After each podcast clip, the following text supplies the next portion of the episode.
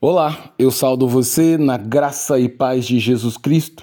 Eu sou o pastor Antônio Marcos e sou pastor da Igreja Batista em Pinheiral. E hoje, pela bondade e misericórdia do Senhor, eu quero trazer uma palavra abençoada para a sua vida, na certeza de que essa palavra é poderosa para abençoar e fortalecer a sua fé.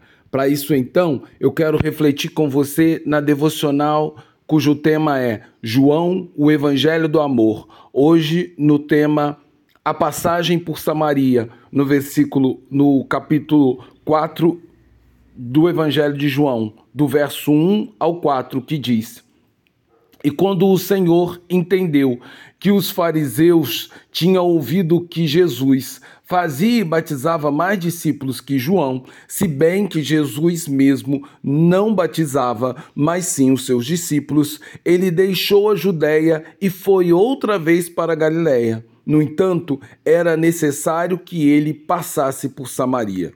Depois de registrar o emocionante encontro de Jesus com Nicodemos e destacar a forma tão intensa que Deus amou o mundo, oferecendo o seu Filho unigênito como propiciação pelos nossos pecados, agora, no início do quarto capítulo do Evangelho de João, o autor começa destacando como Jesus, o Filho de Deus, quebrou todos os paradigmas e regras sociais para revelar o verdadeiro amor de Deus na prática, ou seja, em suas ações onde Jesus visava alcançar principalmente aqueles que estavam doentes, quer seja fisicamente ou espiritualmente. Como disse o próprio Senhor Jesus, não são os que têm saúde ou que precisam de médico, mas sim os que estão doentes. Eu não vim para chamar justos, mas pecadores. Diz Marcos capítulo 2, versículo 17.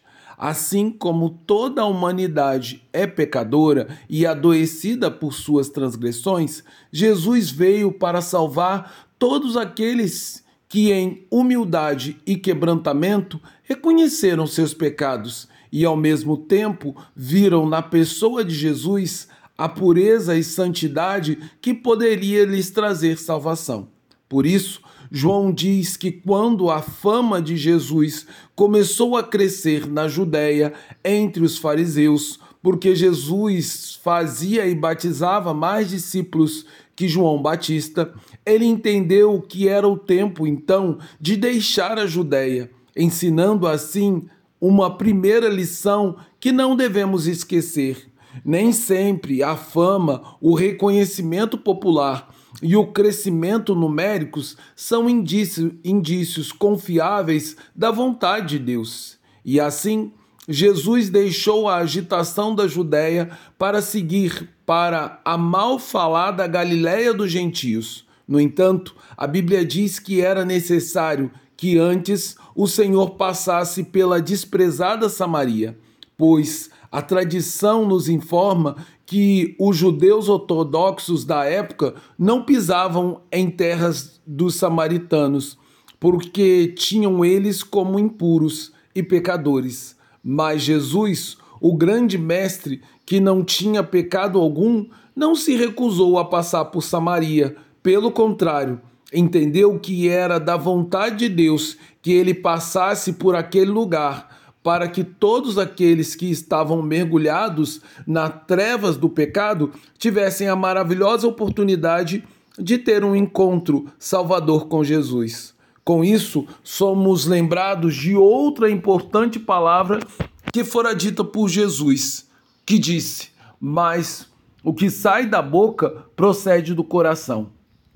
Isso contamina o homem porque do coração procede os maus pensamentos, a morte, o adultério, a fornicação, o furto, o falso testemunho e a blasfêmia. Logo, devemos desejar ardentemente que o Senhor purifique o nosso coração e transforme o nosso interior, para então as nossas atitudes e ações externas possam mostrar nossa nova natureza em Jesus Cristo onde somos feitos filhos de Deus e herdeiros do reino dos céus.